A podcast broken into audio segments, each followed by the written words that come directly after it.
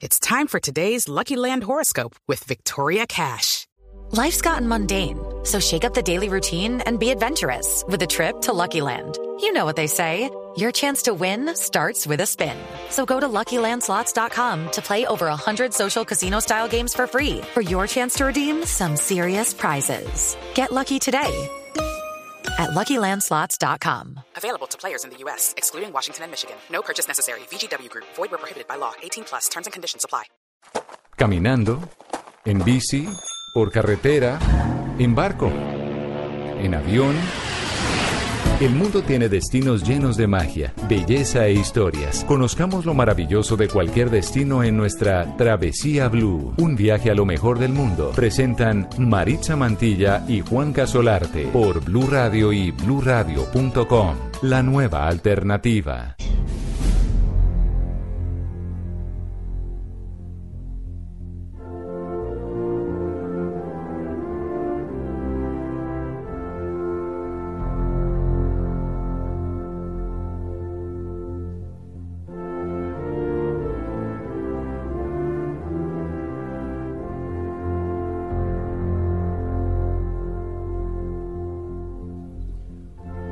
4 de diciembre de 1958 regresó sano y salvo luego de ser lanzado al espacio por la NASA un ser vivo. Sam, un macaco rhesus, un mono, fue uno de los eh, primeros eh, animales en regresar vivos de una aventura espacial. Los científicos tenían que probar las condiciones del cosmos y para eso eh, experimentaron con animales. Todos recuerdan a Laika, la perrita rusa que fue lanzada al espacio el 3 de noviembre de 1957 y que tristemente murió durante la misión. Pero hoy nos enfocamos en Sam, un monito muy simpático que fue escogido, por supuesto, por su gran inteligencia. El 4 de diciembre de 1958, Sam regresó a la Tierra a bordo del cohete Little Joe 2. El programa Mercurio fue el marco en la que varios primates pudieron llegar al espacio exterior. Sam, un mono macaco rhesus de origen asiático, escogido, como digo, por su gran inteligencia, terminó sus días en un zoológico en los Estados Unidos. Yo soy Juanca Viajeros y esto es Travesía Blue.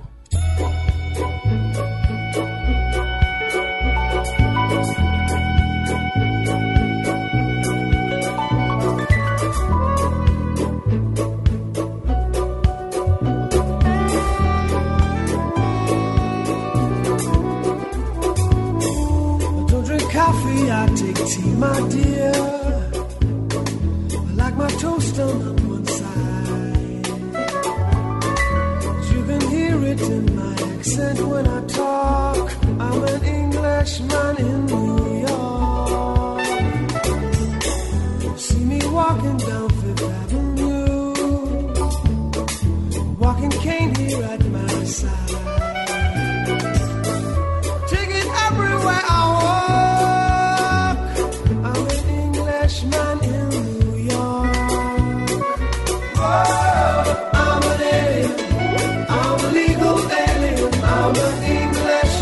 Fuimos viajeros, nos fuimos en esta hora de viajes y turismo. Mari, ¿Qué hubo, Juanca? ¿Le gusta esta canción? oiga, me encanta esa ¿Y canción. usted sabía que tiene una historia viajera? Ah, no. Claro que sí, se llama Englishman in New York y se supone, se presume que esta canción la compuso Sting para hablar de su experiencia, de cómo se sentía él, todo un londinés, llegando a la ciudad de Nueva York, Sí. después de haber acabado con su agrupación y empezar su carrera como solista, a ver qué iba a pasar, a probar suerte en esta dura ciudad, una ciudad que le encanta a muchas personas, pero con la que él tuvo un gran choque cultural. Ah, claro. Eh, lo reconocían fácilmente por su acento, eh, le ofrecían café, él tomaba té Ajá. y las tostadas le gustaban solo tostadas por un lado.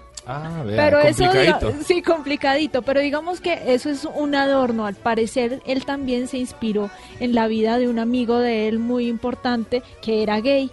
¿Ah, sí? Y él también tuvo que padecer muchas cosas saliendo de su ciudad eh, natal, Londres, para poder llegar a una ciudad como Nueva York y abrirse camino. Y estoy segura que muchos viajeros en algún momento de su vida se han sentido como un alien en algún lugar del mundo. Claro. Queremos que nos cuenten, ¿usted, Juanca, se ha sentido como un alien en algún lugar? Sí, sí, sí, no hay esos lugares, encaja. sí, hay esos lugares muy fifís en donde dicen, usted entre solo con camisa o con traje y yo digo, ¿y ahí qué hago yo? Ese no es su... Ese no es mi lugar, ese no es mi planeta, así que me voy al planeta de las camisetas definitivamente.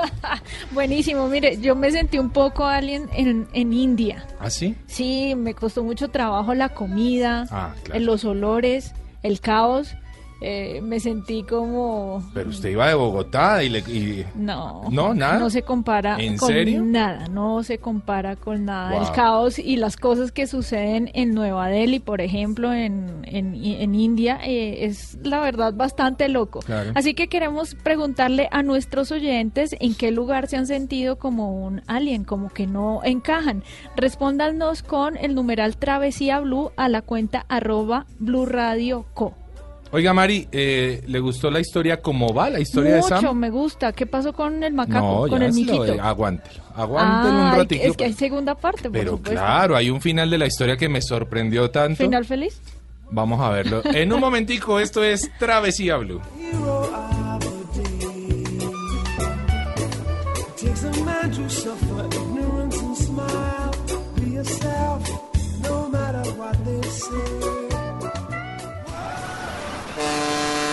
Esto es Travesía Blue.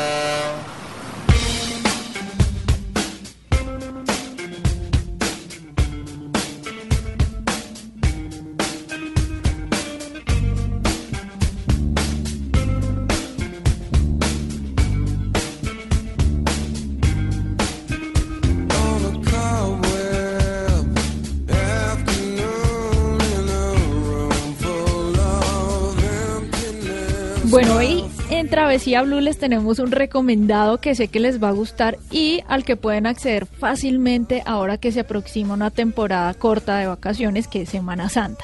El plan es aquí en Bogotá, Juanca, la primera parte en donde nos vamos a ubicar en uno de los edificios más emblemáticos del país, que es el edificio Avianca. Claro. En el piso 23 funciona el museo con mayor altura del mundo.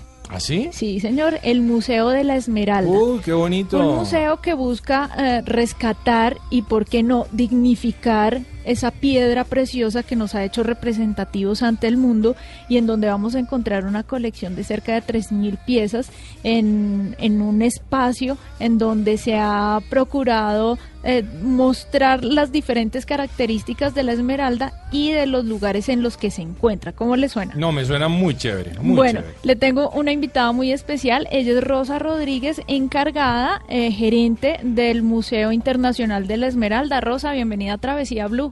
Buenas tardes, Mari. Buenas tardes, Juan Carlos. Gracias por la invitación al programa.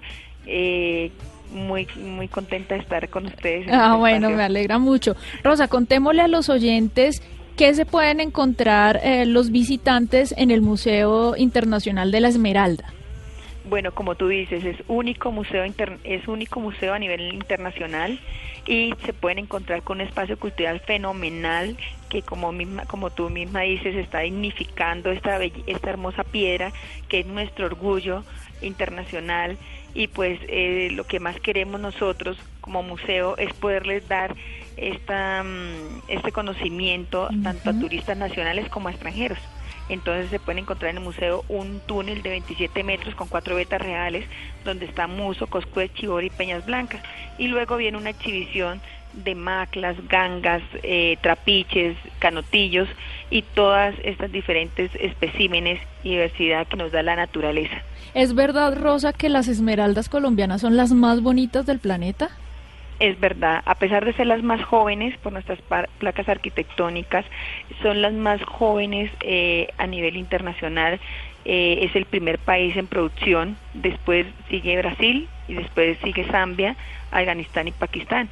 Es un motivo más de sentirnos orgullosos de tener la piedra más bonita, de ser la reina de las gemas, porque las esmeraldas son las reinas de las gemas, y sobre el diamante, el zafiro y el rubí. Bueno, Rosa, la gente que quiere llevar esa experiencia del conocimiento de las esmeraldas a un segundo nivel, es decir, no solamente verlas exhibidas, sino poder entrar a las entrañas de la tierra y conocer cómo es eh, la vida de, de los mineros y cómo se encuentran esas piedras, ¿lo pueden realizar también? También, claro, estamos en un convenio con Kipama Extrema, donde nos brinda la posibilidad de poder ser mineros por un día, de poder vivir esta, real, esta de tener esta vivencia real dentro de una mina. Entonces es algo más bonito porque nos acerca más a una realidad donde podemos vivenciar esa explotación y esa producción de cerca y pues también nos brinda parte de ir a una mina, nos brinda también ese deporte extremo en, las, en esas bellas cascadas que hay en Quipama. Buenísimo el plan. Así que ya lo saben nuestros queridos oyentes eh, que pueden acceder a este lugar, al Museo Internacional de la Esmeralda, conocer todo sobre esta piedra preciosa que nos identifica y, por qué no, pasar un día en Quipama, Boyacá, en las montañas, haciendo el papel de ser minero por un día y por qué no complementar todo esto con deportes extremos. ¿Cómo le pareció, Juan? Buenísimo, me encantó el recomendado, Mari. Felicitaciones a Rosa y a todo su equipo de trabajo. Tienen un lugar de lujo y, por supuesto, una piedra bellísima. Continuamos en Travesía.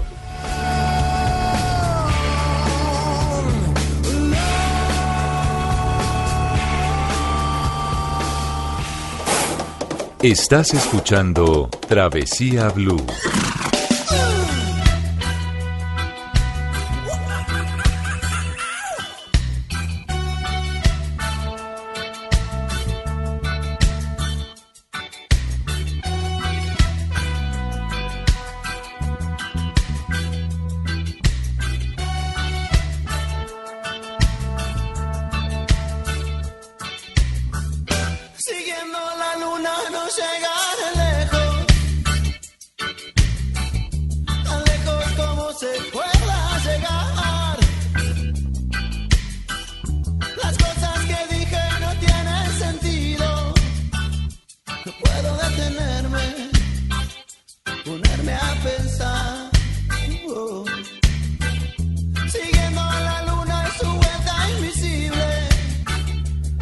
Siguiendo la luna, siguiendo la luna, un ratito estuvo Sam, eh, por allá en la El- década el de los macaco. 50, el macaco Resus que orbitó la Tierra, que terminó sus días, Mari, le quiero finalizar esta historia a todos nuestros oyentes, en un zoológico de los Estados Unidos.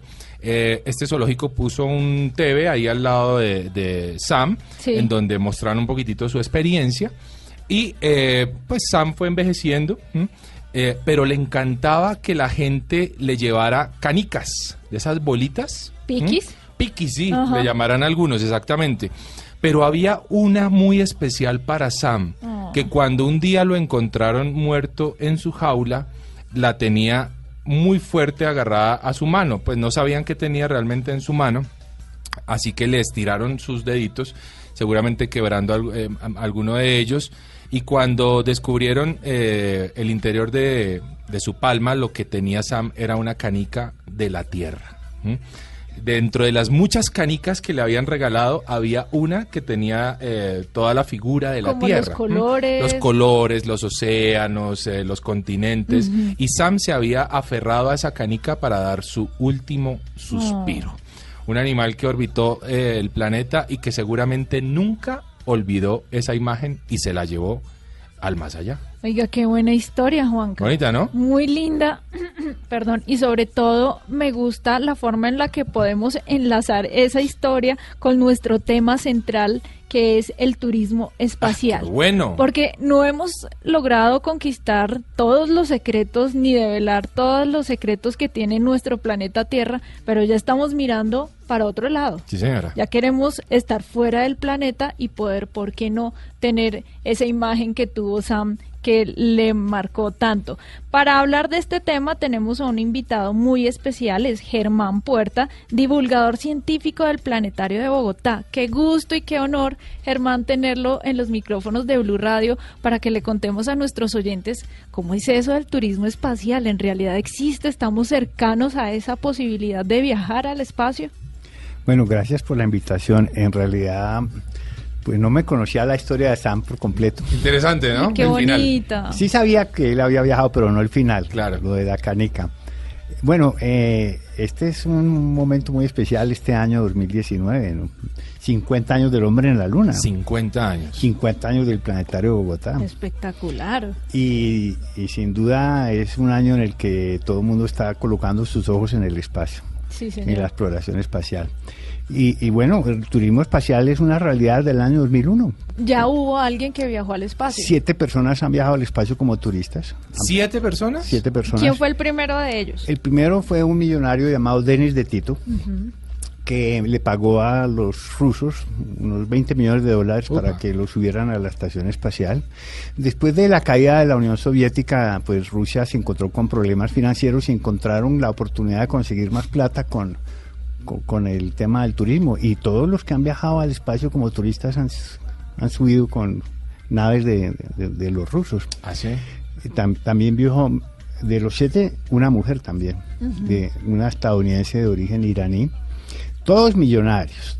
Todos, Claro, claro. Todos han pagado mucho dinero por subir a la estación espacial, más o menos unos 20 millones de dólares. Wow. ¿Cuándo se presume que pueda ser el próximo viaje y qué empresas están en esa carrera espacial turística?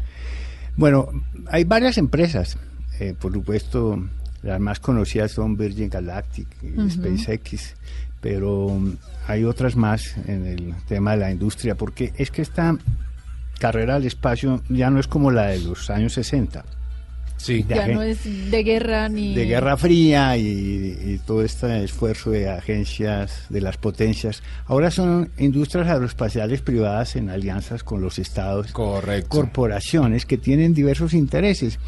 Por supuesto hay un interés eh, científico, tecnológico, ah, pero se avisora también el tema de la minería en el espacio. Ajá. Los asteroides son Sí. ricos en metales, por ejemplo, y el turismo espacial. Pero en el turismo hay que distinguir varios aspectos. Eh, lo más inminente fuera de, de- de estos millonarios que suben a la estación son los vuelos suborbitales Exacto. Sí, señor. que son más económicos. Van a ser, yo creo que en dos años ya se, se tendrán los primeros turistas que pueden pagar un- alrededor de un millón de dólares Correcto. por hacer un vuelo que no es una órbita completa, sino estar en el espacio durante unos minutos, Y tener esa sensación de ingravidez. sin gravidez, observar la Tierra del espacio y luego descender. De hecho, de hecho Virgin eh, Galactic tiene eh, uno de estos aviones preparados para eso justamente cobra 250 mil dólares por persona, que como bien lo dice el señor Germán, pues es una experiencia cortita y para quien tiene 750 millones de pesos, pues hágale, sí, se puede contactar y subirse a ese avioncito y tener esa sensación de ingravidez. Oiga, Mario, ¿usted sabe quién también está en esa carrera espacial? ¿Quién? Eh, el señor Jeff Bezos, el fundador Sí, de señor. Amazon. Sí, ¿Mm? sí, sí. ya creó Blue Origin, que es una de las empresas, como bien lo dice el señor Germán, corporaciones privadas eh, que se han metido en una carrera loquísima, ¿no? Hacia el espacio, a llevar turistas. ¿Y cuál es el tiempo que él pronostica para poder llevar a alguien al espacio? Lo que pasa es que eso está ocurriendo en este momento, Mari. Ajá. O sea, en este momento está ocurriendo. Justo mientras estamos hablando se están haciendo avances. ¿Es así, eh, señor Germán? Sí, ya se han probado las naves como el Spaceship One, Sí. que han hecho vuelos suborbitales.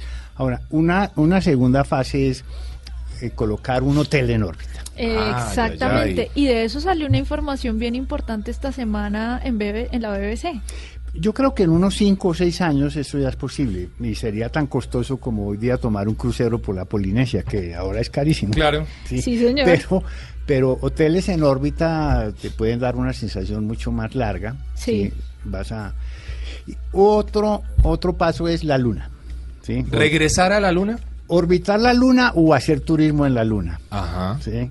Eso pues ya es más, más adelante. Pero cuando uno habla de hacer turismo en la luna, uno puede pensar, no sé, escalar, hacer rappel. o sea, ¿qué se puede hacer Upa. en una superficie como esa? Bueno, hay que decir, Mari, que hay un señor japonés que es- acaba de pagar una suma de dinero altísima, estamos hablando de algo más de mil millones de dólares, para irse él junto a algunos de sus amigos. Él quiere llevar gente supuestamente del arte poetas y, y cosas así, porque el hombre quiere tener una experiencia turística muy distinta. Inspiradora. inspiradora, se va a llevar a un grupo de amigos, paga mil millones de dólares por esto, ya lo hizo oficial, hizo un Facebook Live hace apenas unos meses haciendo el anuncio oficial de que supuestamente en 2023 va a ocurrir ese viaje a la Luna. ¿Sería posible, señor Germán? Sí, es posible. Ese viaje es orbitar la Luna. A orbitarla. Sí, orbitar No. la Luna. No descender, no, es orbitar la Muy bien. Luna y regresar. Eso es perfectamente posible. Digamos, la tecnología del viaje a la Luna ya es conocida desde hace 50 años. Sí. ¿sí? Por las misiones Apolo, digamos que ahí no hay, no hay nada nuevo. Luego viene Marte. Luego viene Marte. Sí. Marte es el premio mayor. Marte es el nuevo, es la nueva carrera en el espacio, volver a la Luna por las agencias y todo esto es como una meta volante, pero ahora Marte es el objetivo en la década del 30. Esto es mm, carreras entre Estados Unidos, Rusia, Europa, eh, China, un fuerte competidor. Hay un nuevo competidor reciente que, que entra, está entrando con fuerza, que es la India. Eh, Japón también, sí. Eh, realmente eh, Marte es, es un objetivo clarísimo. Y eventualmente habrá turismo en Marte, pero mm, viajar más allá de la Luna tiene un problema y es que nuestra tecnología del viaje espacial, la actual, pues no nos permite llegar rápido. Claro. ¿Cuánto dura el viaje a la Luna, señor Germán? El viaje a la Luna dura tres días, no hay problema. Ah, bueno. Pero el viaje a Marte dura siete meses. Oh. Ah, Es otra cosa. Entonces, meter un turista siete meses en una nave, pues que es un espacio tan reducido como, como este estudio, Ajá. con otras personas ahí, No Complicado. es fácil. es complicado. Sí, habría que desarrollar unas tecnologías que todavía están como en experimentación Ujú. para ir más rápido, pero en Marte, en Marte tú podrías escalar el Monte Olimpo. Opa. 30 kilómetros de altura, descender en rapel por los cañones de, de Marte más grandes que el del col- cañón del Colorado. Claro. ¿sí? Podrías sí, viajar a Júpiter y observar la gran mancha roja desde el espacio. ¿Qué tal en Saturno a, a primera vista los anillos del planeta? Sí. Ese es el turismo del futuro. Pero para ser un turista espacial uno requiere también un entrenamiento. El cuerpo en qué condiciones debe estar para resistir las condiciones del espacio. Bueno, em, en realidad se requiere ciertas condiciones. Pensemos que el- la persona más vieja que ha viajado al espacio fue John Glenn.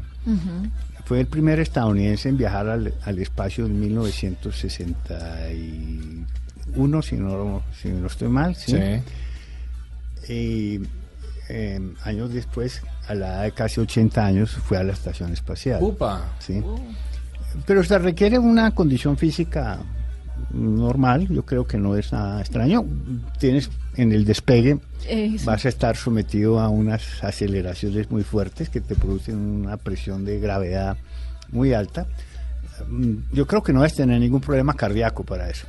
¿sí? Claro. Ni Pero- sufrir de claustrofobia. Bueno, la claustrofobia no es buena idea en el espacio. No.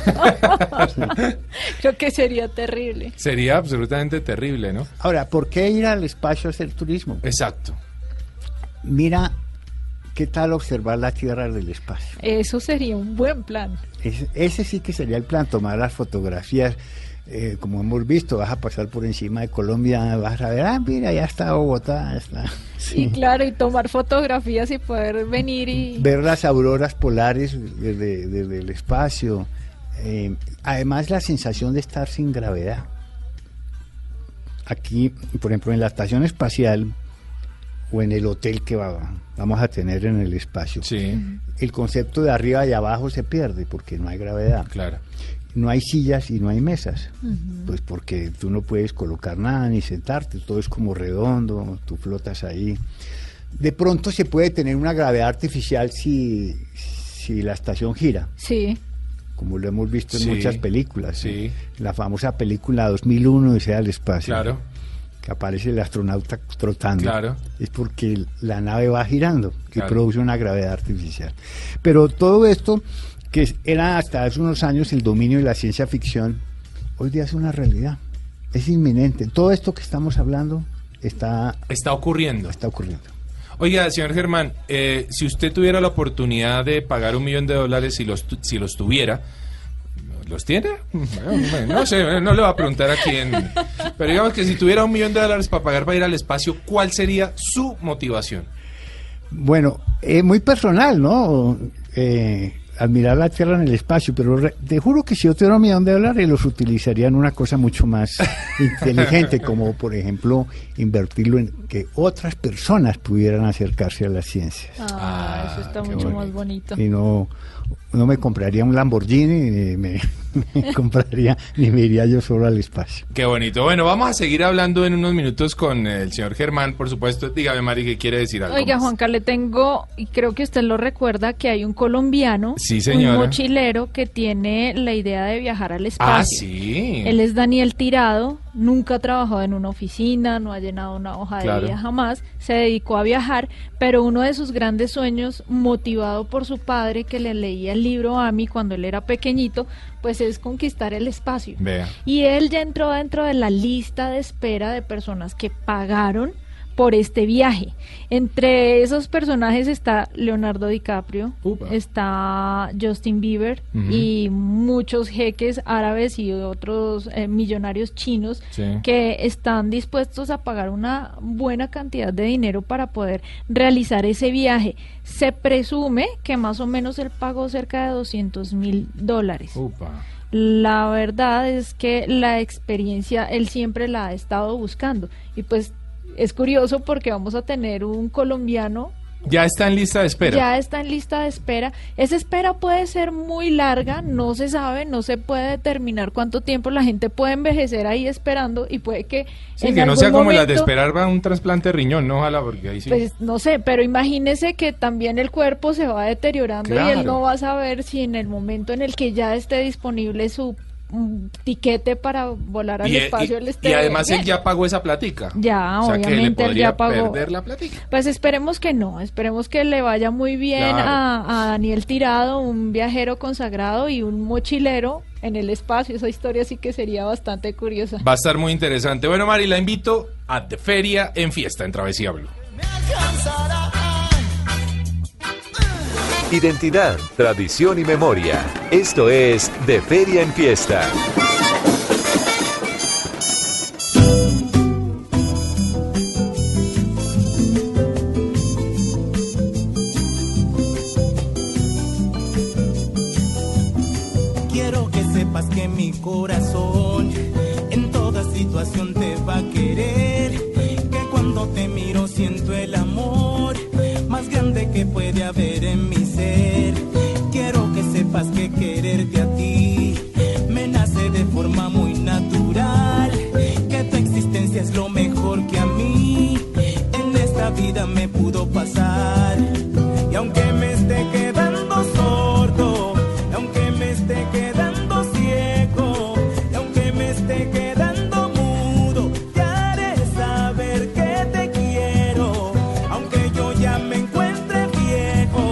Mari, y hoy, 6 de abril, eh, tiene lugar por segundo año consecutivo el Festival del Río Fucha. ¿Cómo así? Sí, señora, sí, yo... ¿El río Fucha en dónde queda? Bueno, el río Fucha, por supuesto, atraviesa nuestra ciudad de Bogotá, desemboca en el río Bogotá, es conocido como río Fucha Ajá. o río San Cristóbal.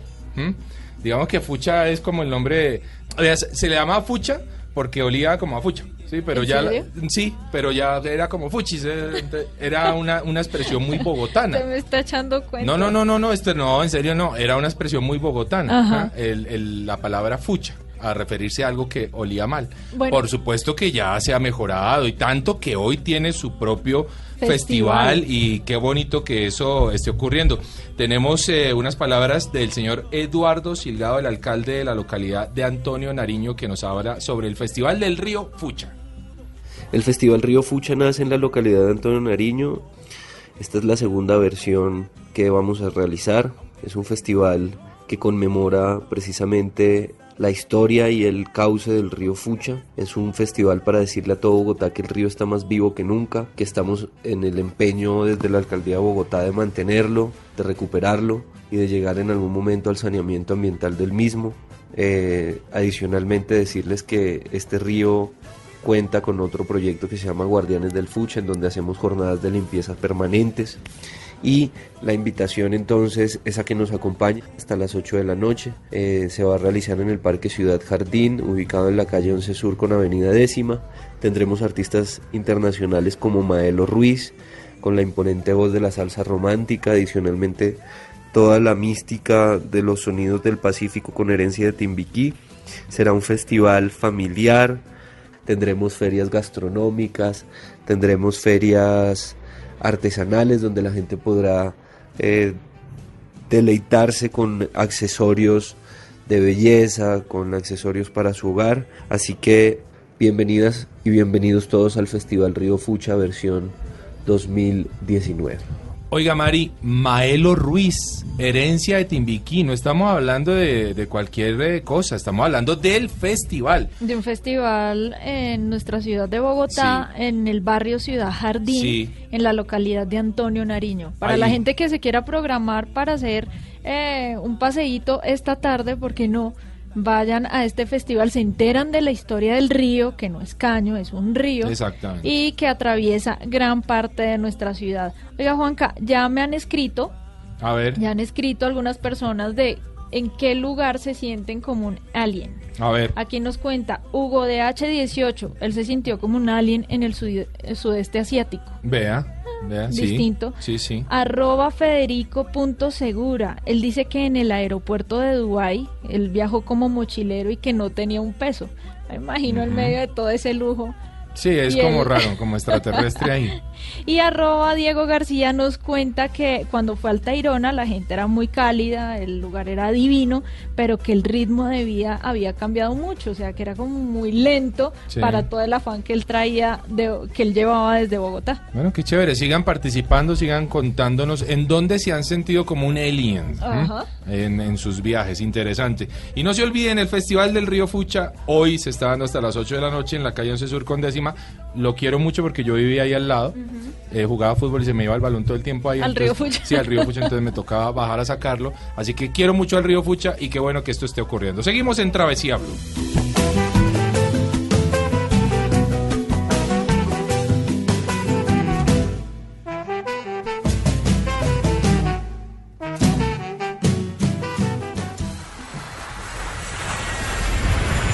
Estás escuchando Travesía Blue. Viajamos a donde otros han llegado, pero aquí te lo contamos diferente. Travesía Blue.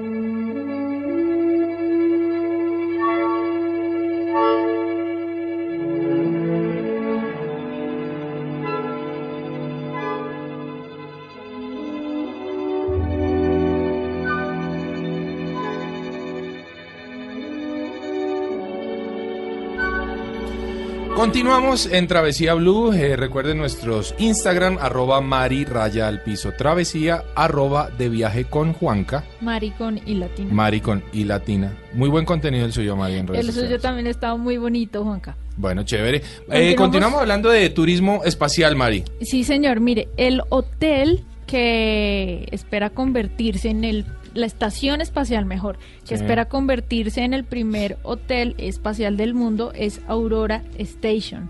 Está destinada a revolucionar el mundo de los viajes, a cambiar nuestras vacaciones, por supuesto, porque vamos a descubrir paisajes desde una altura a donde muy pocos han llegado. Esa es la estación espacial Aurora, el primer hotel espacial del mundo y su anuncio oficial tuvo lugar hace un año durante la conferencia Space 2.0 en San José, California. Y desde entonces no ha parado de ganar entusiastas alrededor de todo el mundo. Alojados a bordo de una estructura del tamaño de un gran jet privado, los huéspedes dormirán 200 millas por encima de la superficie de la Tierra, con las vistas épicas del planeta y las luces del norte y sur por las ventanas. El viaje de 12 días a bordo de la estación Aurora, que se prevé esté en órbita para el año 2022, comienza costando unos 9.5 millones de dólares por persona. Uy, 30 mil Hágame el millones de pesos para el que los tenga, ¿no? Y la compañía asegura que la lista de espera ya alcanza los siete meses de antelación. Siete Y meses. si uno invita a la novia, son 18 No, no, meses. no, ahí toca ir solo.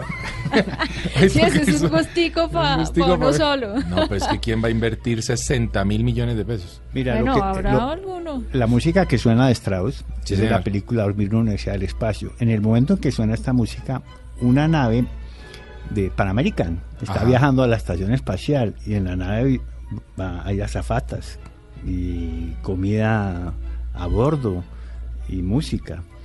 Y Esta es la música en el cual nos recrea algo que está a punto de suceder. Y esta película tiene 50 años. Oiga, O sea, increíble, desde ¿no? hace muchos años ya estábamos soñando con esa posibilidad de ser turistas fuera de la Tierra. Turistas con azafatas y comida y bebidas. Y ya estamos muy, muy cercanos Estamos a lograrlo, muy próximos. Germán. Ahora, los tiempos sí se han dado, Germán, como nos los imaginamos. Es decir, yo recuerdo que en el año 2000 se hablaba de que la primera misión tripulada a Marte sería en el 2018, una cosa así. Siempre nos vemos un poquito atrasados. ¿Cómo Sí. siente usted ese tema? ¿Realmente el turismo espacial va a llegar tan pronto o va a ser demoradito por allá después de los 30? Bueno, no, las cosas no, no resultaban tan, tan veloces como se dio en la era del espacio, porque, pues, mira el panorama, 1961, el primer hombre en el espacio, Yuri Gagarin. Sí. En ese año el presidente Kennedy pro- pronuncia su famoso discurso, Claro. antes que termine la década, una tripulación estadounidense descenderá en la Luna. 1969, ocho años después, descendemos en la Luna. Sí. Si tú haces la curva de proyección, 1985 tripulantes en Marte. Los soviéticos fueron más prudentes, dijeron 1992 para conmemorar los 500 años del descubrimiento de América, Sí. una tripulación soviética descenderá en Marte. Opa. Nada eso sucedió por múltiples razones. Muy costoso, el tema del viaje espacial es complicado, la plata se acabó, bueno, mil cosas y problemas. Simplemente todo se retrasó. No es que no vaya a suceder, solo que se retrasó y ahora... Y, y yo creo que es necesario también tomarse el tiempo de desarrollar todas esas cosas perfectamente porque están jugando con algo muy esencial que es la vida y que tiene muchos riesgos y entonces por supuesto deben asegurarse que no eh, pase nada o por lo menos minimizar esos riesgos eh, a su máxima potencia. Tienes razón, mira lo del Challenger Claro. que llevaba a una maestra, Sí, claro. ¿sí? y luego el, el Columbia. En cierta forma, la maestra que muere en el Challenger, pues era una especie de turista, porque ella no Sí. era una, digamos, una astronauta de, de NASA o algo Sí. así, era una maestra, ¿no? Y muere en un, un- Lo que pasa es que el ser humano está haciendo algo que no se ha hecho antes, que es ir al espacio, entonces eso tiene... Completamente nuevo. Ahora, eh, en esa década de los 60, digamos que obviamente la motivación de los gobiernos era absolutamente militar. Y política. Y política, correcto. Era llegar a colonizar la luna en donde se esperaba poner eh, estaciones militares y cosas en donde se pudiera controlar otras cosas. Eh, Era mostrar la supremacía de una ideología sobre la otra. correcto. Sí, y básicamente eso eh, eh, fue un tema de orgullo nacional, pero está sucediendo también con Marte. Sí. La primera nación que llegue a Marte va a demostrar que tiene una superioridad tecnológica Claro. y social sobre las demás. A su gusto, ¿qué nación va a ser esa? Difícil decirlo porque ahora no hay nacionalidades muy definidas en estas corporaciones, Mm. pero básicamente es China contra el resto del mundo. ¿Ah, sí? ¿Tanto así? Sí, creo que China tiene la motivación, el dinero y, y la decisión de hacer cosas que otros se tomarían con mayor prudencia. Eso está interesante. ¿Por qué dejó de ser interesante para nosotros la luna? No hay petróleo, no hay oro, no hay diamantes, no hay aire, no hay agua. Bueno, ahora descubrieron que sí hay hielo en los polos. Bueno, la luna resultó ser, digamos, ya conocemos, ya fuimos y la estudiamos y, y no hay una mayor motivación para volver. Ahora sí, porque aprender a vivir en la luna es aprender a vivir en Marte. De hecho, es más difícil vivir en la luna que en Marte que en Marte hay algo de atmósfera, es un planeta que tiene más recursos, la Luna es muy inhóspita. Entonces, si lo logramos en la Luna, lo lograremos en Marte. Hablamos hace unos minutos de que las dos grandes motivaciones espaciales ahora son seguramente la minería y el turismo. Esa parte del turismo, señor Germán, de alguna forma tendrá que ver también con nuestro interés o nuestra curiosidad por la vida fuera de nuestro planeta. Bueno, en realidad el ser humano tiene en su naturaleza el deseo de conocer y de investigar, o sea, no hay nada que hacer. La pregunta de por qué ir al espacio gastando todo este dinero, habiendo tantos problemas en el mundo, no tiene mucho sentido. Porque tú no le vas a decir a, a Magallanes o a Colón, hola, pero ¿para dónde van? Claro. Quédese aquí en la Que aquí hay península. harto, Pero harto ¿qué- trabajito. ¿Qué es esto? ¿Están locos? ¿Cómo se van a lanzar al, al océano profundo? No, no esa, esa no. el ser humano tiene que conocer, está en nuestra, en nuestra naturaleza. Y, y bueno, y, y la plata para resolver los problemas está en otros lados, ¿no? Los programas militares tienen unos presupuestos inmensos y es por ahí donde se podría conseguir. No la busquen en los programas espaciales. La gran, una de las grandes preguntas es si estamos solos o no en el universo. Sí. Esa se va a responder muy pronto porque estamos casi seguros que bajo la superficie de Marte puede haber bacterias. Sí. Sabemos que hay agua, Marte tuvo océanos hace millones de años, en el mismo momento en que se formaron en la Tierra, se formaron en Marte. La vida apareció en hace 4 mil millones de años aquí, es posible que allá también. Claro. En fin, hay muchos indicios de que en Marte puede haber algo y eso lo sabremos muy pronto con algunas misiones que van a llegar en tres años. Y luego, más promisoria, vida bajo los hielos de la luna Europa en Júpiter, vida bajo los hielos de la luna Encelado en Saturno. Sí. Estoy hablando de vida muy... Claro, claro. ¿no? Lo que No- pasa es que la gente a veces piensa vida en otros planetas y se imagina otra persona parada ahí. y Pues una bacteria es vida en otro planeta. Si quieren gente, gente, posiblemente, pero en los exoplanetas. Sí. En los miles de planetas que hemos encontrado ya en otras estrellas. Pero eso es más adelante. Eso va a ser para más adelantico, ¿no? Por ahora, por ahora, Mari, eh, ¿le dio hambrecita? La, la veo con cara... de- Sí, sí, sí, sí, Sí. me dio hambre y quería saber también qué pasa con los sabores en el espacio. ¿Tienen un cambio? ¿Es distinto el gusto de nosotros como sucede en un avión eh, presurizado como podrían ser Bueno, no- los sabores allá arriba? No, no estoy muy seguro de eso, eh, pero no sé si en Marte o en, el o en las sondas espaciales vamos a tener chicharrones y, y morcilla y estas Seguro cosas. sí, nos lo vamos a inventar. Empanaditas. Vea, desde que haya un paisa ahí en el metido en ese combo, va a haber chicharrones. Y sancocho de gallina. No, eh, por lo que hemos visto, la comida es un poco así Sí, como, como regularcita, ¿no? Sí, como en cajita, como compota. Artificial. Sí, algo así. Oiga, Germán, pero no aquí. Lo invito a deleitarse en El Mundo a la Carta en Travesía Blue. Dele gusto a sus sentidos viajando a través de los sabores con El Mundo a la Carta. Tú me encantas más que el chocolate. Traspasa, todo está normal. Pero contigo está normal. yeah. Sin ti me siento mal, me encanta como el coffee por la mañana. Sabes bien que te tengo ganas, que te tengo ganas. Chúpame. Me encantas más que el desayuno en la cama. Tu cara de santa, cualquier loco sana. Te fuiste a dormir sin pijama. Me tienes meditando y no eres Dalai Lama. Yeah. Sabes bien cómo convertirme. En el mundo a la carta, Juanca, me fui para Perú. Me ¿Cómo fui así? a Lima. Y muy cerca del centro histórico Ajá. encontré el Museo del Chocolate. Ay, qué delicia. Ese lugar, usted eh, pagaría el dinero que fuera por Claro. cada uno de los productos que se hacen a partir del chocolate. Yo no soy muy amante del chocolate, pero sí hubo una combinación que me llamó bastante la atención. ¿Quiere saber de qué se A trata? ver. Óigala. Estamos en el Museo del Chocolate y bueno, aquí brindamos todos muchos productos con cacao orgánico peruano y no muchas personas saben, pero Perú es la segu- el segundo país que produce más cacao orgánico a nivel mundial. El cacao aquí es muy muy bueno. Sí. Ahora, eh, entre los productos que tenemos tenemos mermeladas, chocolate con dulce de leche, chocolate con fresa, chocolate con mango, inclusive lo mejor que hay para mí es el pisco con chocolate derretido, buenazo. Y bueno, eh, aquí si uno va a buscar la historia del cacao, se va a encontrar primero va a ser mencionado los mayas. Hace 2000 años atrás los mayas inventaron la forma de conseguir el polvo de cacao. Y luego los aztecas siguieron su tradición. Después de los aztecas, eh, los conquistadores probaron el cacao y se quedaron fascinados. Fue tanto así que lo llevaron a Europa.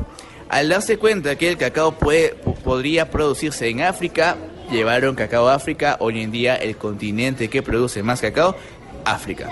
Y bueno, Sudamérica y Centroamérica con el 15% de la producción, África tiene el 60% de la producción mundial de cacao.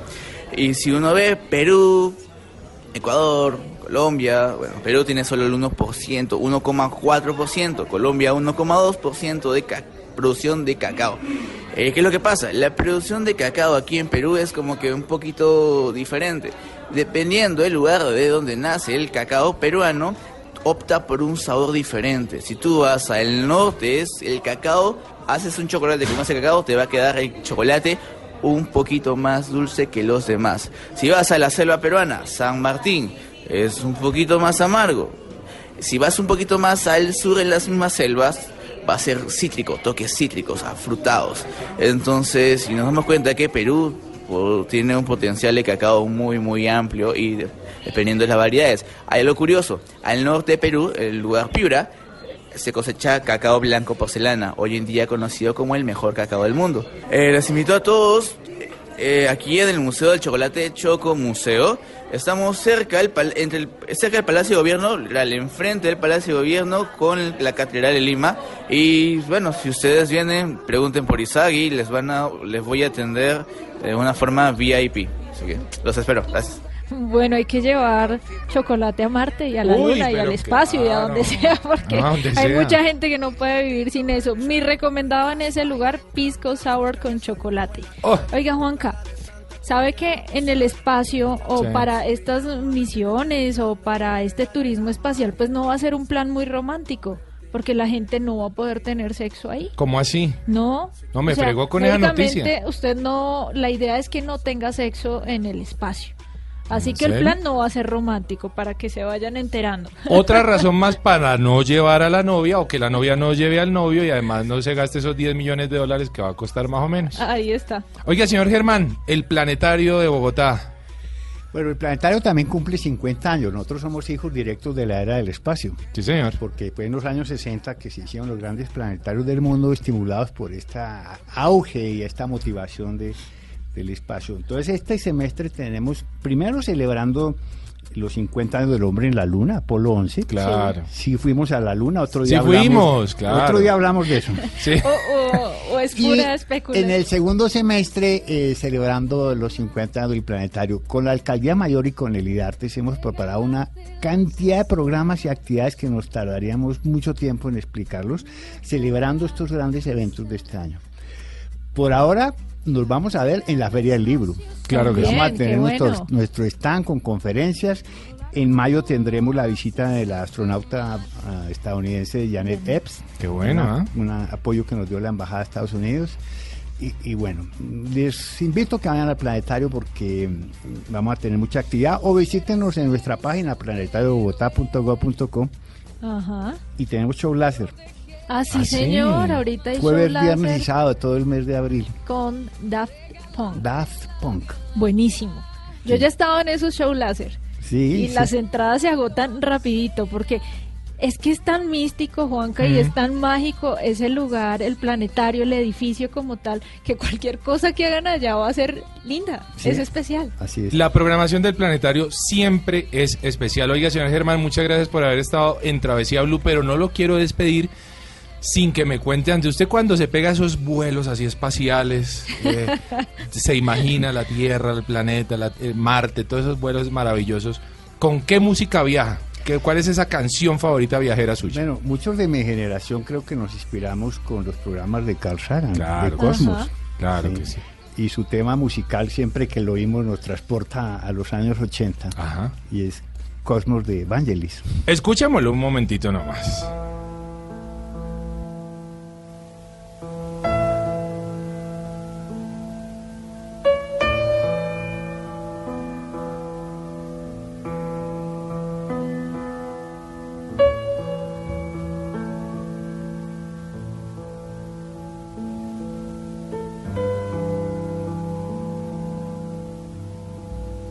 Vangelis, este gran compositor, entre otras cosas, de muchas bandas sonoras maravillosas en la historia del cine, que nos trae esta obra de Cosmos, fantástica con la que don Germán viaja y le encanta ir por todos lados. Muchas gracias, don Germán, por haber estado en Travesía Blue. Espero otra invitación y nos vemos en el planeta. Así será, don Germán. Para nosotros ha sido todo un gusto porque eh, nos acerca a la ciencia, la ciencia es divertida, es inspiradora, se aplica, nos sirve para muchas cosas en la vida y qué bonito, eh, Juanca y oyentes, eh, poder decir que la curiosidad del hombre es imparable no tiene límites y por esa razón ya estamos muy cerca de conquistar el espacio, pero con unos fines eh, de ocio, de turismo, de diversión. Recuerden viajeros, la vida es un viaje maravilloso. Ustedes continúen con nuestra programación habitual en Blue Radio. Nos vemos en ocho días.